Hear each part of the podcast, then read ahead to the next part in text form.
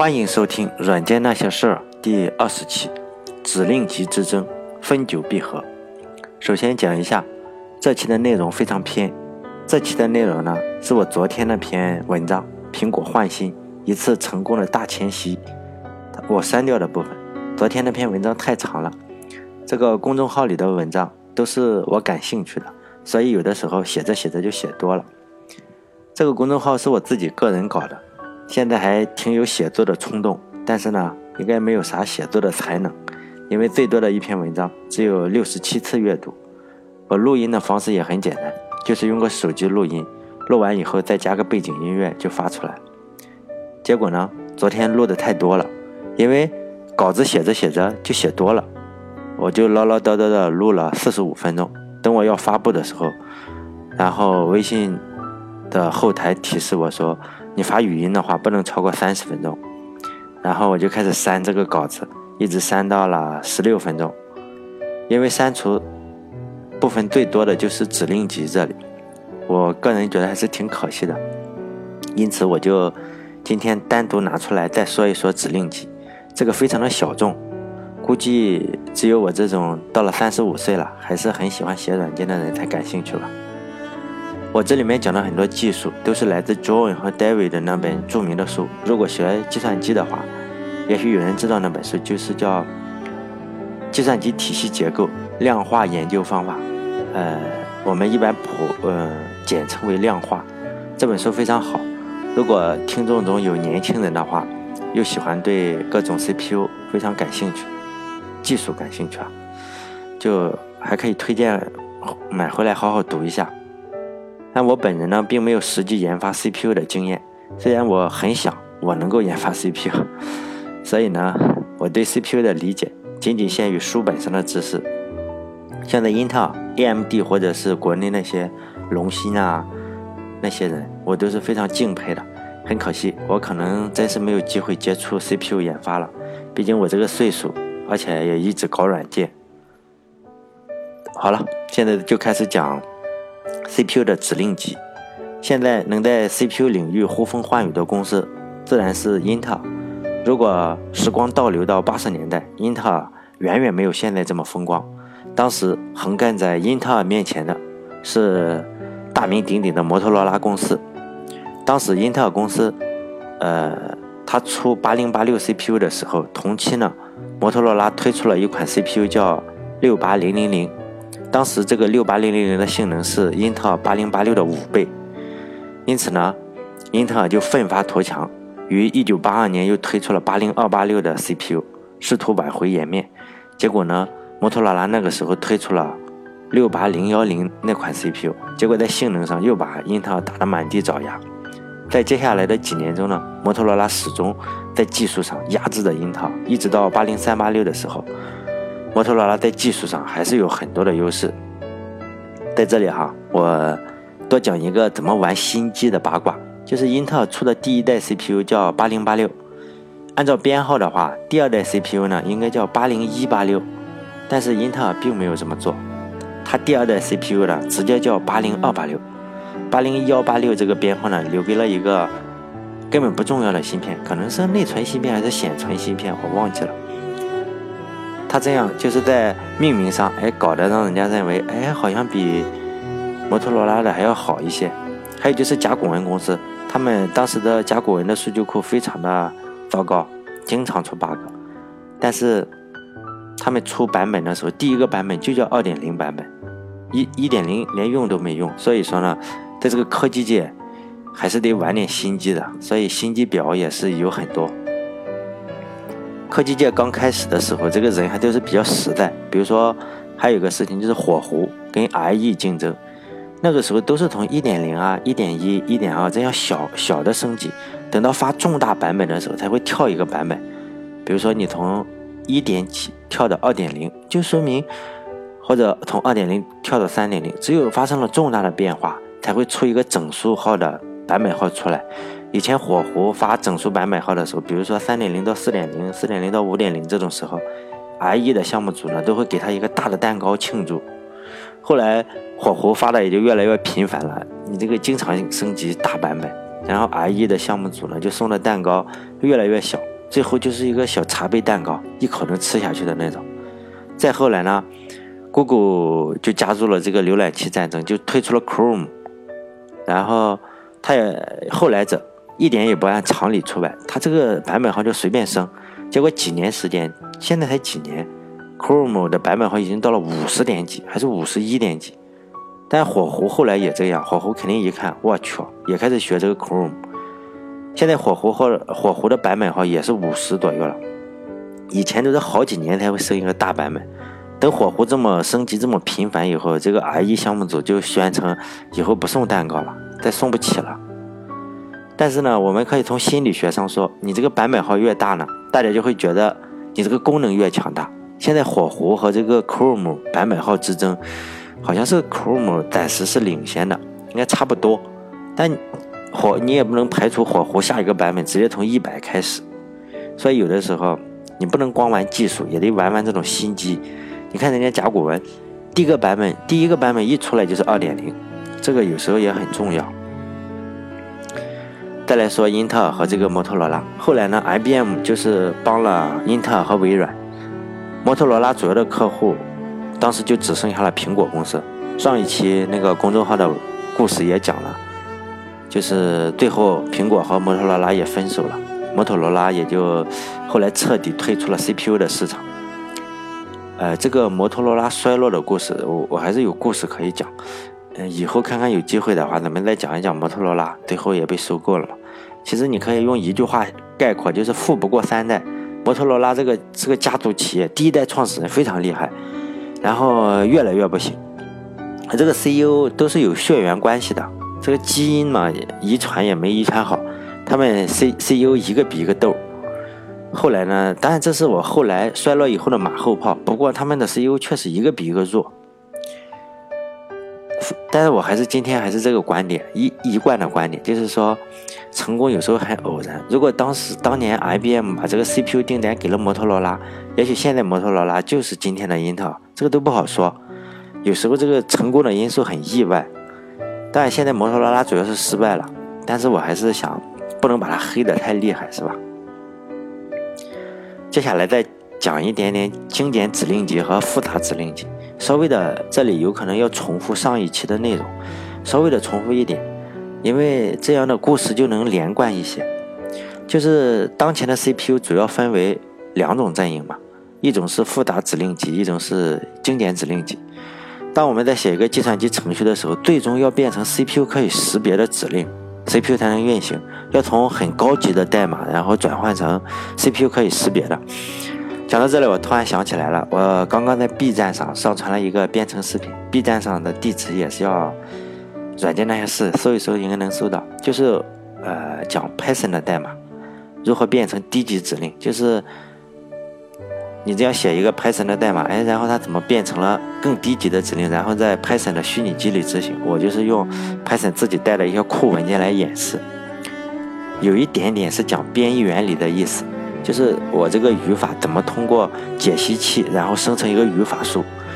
我以为这个视频本来至少能够有十个人观看，十次观看嘛，结果到现在我去查了一下是三次，看来真的没人喜欢研究这么底层的东西。就每个处理器呢支持的指令集是不同的，英特尔在设计的时候呢，肯定是尽可能的支持多种不同的指令，杂七杂八的都支持，因为有的它是支持很复杂的指令，但是这么做会有缺点。第一个缺点呢，就是制造起来比较困难，各种逻辑电路都很复杂，因为你本身就是用的复杂指令集，它这个逻辑电路就很复杂。但是英特尔呢的制造工艺肯定在 CPU 界是最先进的。这个缺点，英特尔解决的还可以，但是像这么高的集成度会造成非常大的功耗。这一点，你造成功耗的话，它其实最终就属于一个物理原理，英特尔也束手无策。所以呢，在手机时代，它这个高功耗就显现出来，它这个 Atom 这个芯片也不怎么好使。第二呢，是因为复杂指令集的指令相当的多。然后，因此每个指令呢，有的时候长短执行的长短时间还不同。比如说，有的指令长度是五，有的指令呢长度就是十，结果呢会导致一些不必要的等待。正是因为这些缺点呢，当时就有了经典指令集的解决方法。经典指令集当时主要的解决思路就是说呢，只保留很少的经典指令，复杂的指令呢就用经典指令来组成。第二点呢，就是我这个所有的指令长度都是相同的，每次执行的时间都都相同，所以你不用等。但很可惜，也就可惜在这个地方，提出精简指令集的时候，英特尔早就使用复杂指令集开始造 CPU 了。就是理论好是好，但是时间呢就不太凑巧。因此，英特尔当时也只能硬着头皮继续坚守复杂指令集。呃，只要不是技术控啊，就觉得那种技术好就能决定一切的人，肯定会做出和当时英特尔一样的决定。首先呢，哈，当时英特尔在市场上已经取得了非常大的优势。因为他抓了 IBM 这个大金主嘛，呃，当时个人的电脑大部分都是用它的，而且这个优势呢，主要是基于它的复杂指令集取得的。如果现在那种情况，你放弃这个复杂指令集，就相当于一下子就是一穷二白了，一夜回到解放前，当时你就无异于自杀嘛。其次呢，做精简指令集的厂商当时多如牛毛，做复杂指令集呢，当时只有英特尔，当时 AMD 还没有。所以说呢，英特尔坚守复杂指令集，看起来在这个相当于在科学发展道路上有点是逆行，有点不遵守，按中国来说就是不遵守科学发展观的意思。但是呢，你肯定是活着比死了好。到时候，呃，先把复杂指令集玩的玩不动了再说，也可以。坚守着这个复杂指令集，然后一边就研发嘛，研发经典指令集就是了，相当于两手抓，两手都要硬，摸着石头过河。后来英特尔确实也推出过经典指令集的 CPU，那款 CPU 的名字叫八零八六零，当时呢就市场反应很差，根本没人买。英特尔当时就很放心了，经典指令集不行嘛，这个市场反应，所以一颗石头也就落了地，后来还不怎么研发了。因为这当然这是过后嘛，过后看别人的历史，相当于当事后诸葛亮，这个总是比较爽。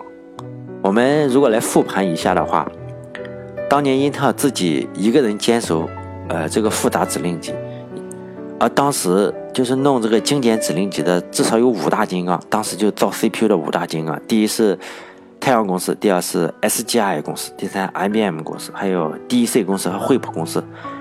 这些公司当时哪一个都比不比英特尔弱，而且很多像 IBM 啊、像惠普都比它强很多。如果单纯从兵力对比的话，简直就相当于一只小猪战群狼，哪一个公司都能有机会把英特尔弄得死死的。但是后来我们也就都知道了，这五家公司都被英特尔分别就打得满地找牙。为什么呢？就当时是各自为战。其实这件事情也就是他们也不团结。其实国内国外啊，在这种事情上也是一个德行。这种事情你也很难团结起来，就万众一心这种事情，都是赢了以后才能扯的虎皮。比如说，我们来举一个，就中国目前这个手机市场的例子。呃，大家在宣传的时候是宣传什么？最终的目标就是说，你看看乐视啊，还包括其他的呃手机公司，都是说要把苹果公司干掉嘛，就是就是弄掉苹果公司。因为苹果公司就是一家只有他自己造苹果手机，并且坚守这个 iOS 市场。你造安卓的有多少？我估计国内算一算，知名的不知名的加起来，说不定有一百家。但我不知道这个数字，但是有很多家，我们随口可以说很多家。你说这很多家，比如说我们就举一个例子，一百家好了。你说这一百家会齐心协力干苹果吗？肯定是不会的。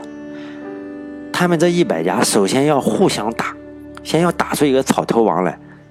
肯定是到最后，你现在肯定不会去和苹苹果去正面交锋，先要安卓之间互相干嘛，互相打完之后，哎，找出几个大的来，才有机会跟苹果正面交锋。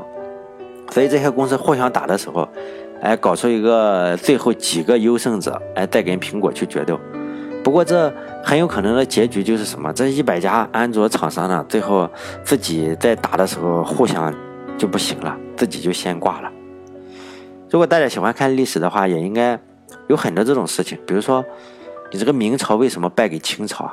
根本就不是呃我们现在想象中。如果不看历史的话，就不知道，就根本不是兵力不行。那时候，呃，明朝皇上上吊自杀的时候，明朝的兵还多着呢，他只打了北京。那时候明朝是两个，南京那边还多的是。那个明朝的兵非常多，如果好好打的话，根本清朝没什么机会能打回去。但是明朝有个问题，因为皇上死了嘛，正牌的皇上已经死了，上吊了，就只能先再选出一个来呗。结果呢，这个选就出现问题了。你选这个，你选 A 呢？啊，那那一群人不愿意。你选那个呢，我又不愿意。然后自己先打起来，等到互相之间打的差不多了，你这个草头王也打虚弱了，然后清朝的部队也就过来。其实历史呢都是这样不停的重复。哎，当然了，我坐在这里是属于事后诸葛亮放马后炮来指点江山，但是这种事情很爽。最后再来谈一个问题，现在有很多人就问你这样一个问题嘛，哎，当前这个 X 八六架构是不是落后了？就是说，英特尔这个 X 八六架构是不是落后了？其实这个问题呢问的并不好，为什么呢？因为 X 八六架构首先它从来没有落后过。这个问题应该这样问：X 八六架构到底还能领先多久？就是说你问它能领先多久，而不能说它落后了。类似的，就像是我们不能，如果大家懂足球的话，我们就不能问这个问题：说德国足球落后了吗？人家德国足球队一直没落后，就一直在领先。所以你应该问，哎，德国足球可以领先多久？关于这个问题啊，我还是推荐我在最上面推荐的那本书，叫《计算机体系结构量化研究方法》，就简称量化。如果在计算机系啊，或者是微电子系，你简称量化，估计就是指这本书，特指这本书。这本书有很多内容，如果感兴趣的话，就读起来还是挺有趣的。就无论是这个 X 八六啊，还是 ARM，还是 MIPS 这种不同的架构啊，最底层的实现其实跟这些架构是没有什么关系了。你很难说有一个是在 X 八六上或者是 ARM 上独占的技术，哎，在其他的架构上反而不能用。打个比方来说，现在基础的理论研究，比如说分支预测器技术，这是一种很很重要的技术，很基础的技术，就预测。分支预测器技术，这种技术类似于什么？类似于公路。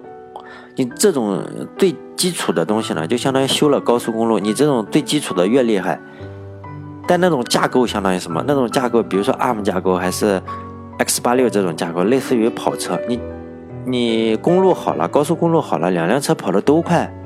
尤其是比如说我说的这个 G-Cell 分支预测技术，两家都可以使用，并不是说你 ARM 能用，X 八六不能用，或者是 X 八六能用，ARM 不能用，没有，这都是基础科学，两家都可以用，这就是科学家研究的基础的，基础科学谁都可以用。所以呢，现在这两种指令集之争，经典指令集和这个复杂指令集的争论已经逐渐平息了，现在应该不怎么争了。为啥平息了？因为现在技术先进了。最底层就是微结构啊和实现已经统一了这两种架构，这两种架构已经水乳交融了，再争这个就显得比较落伍。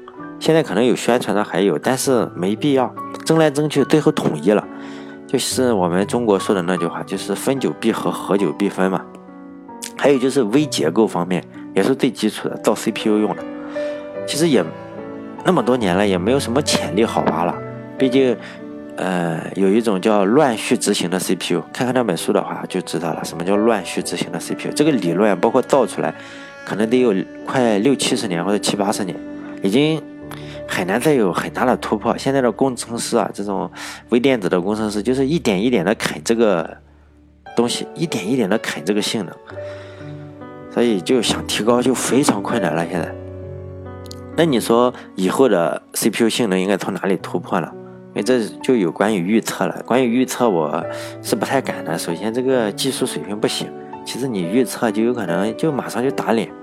但是我还是试试看吧。我觉得啊，以后这个 CPU 如果性能上有大突破的话，应该是在并行运算的领域。好，这一期就是我上一期删掉的那些东西。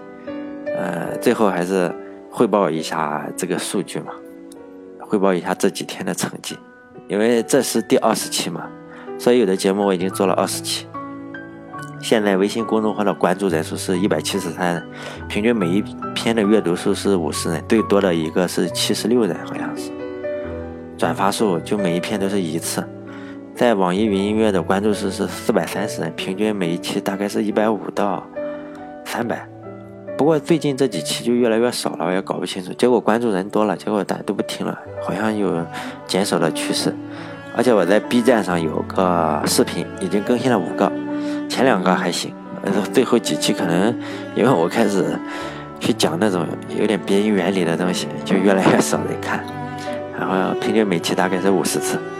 另外呢，就今天那个说我可以就是开通了打赏功能。所以，如果有人觉得挺好的话，可以给我打赏，我就是看一看吧。好，再见。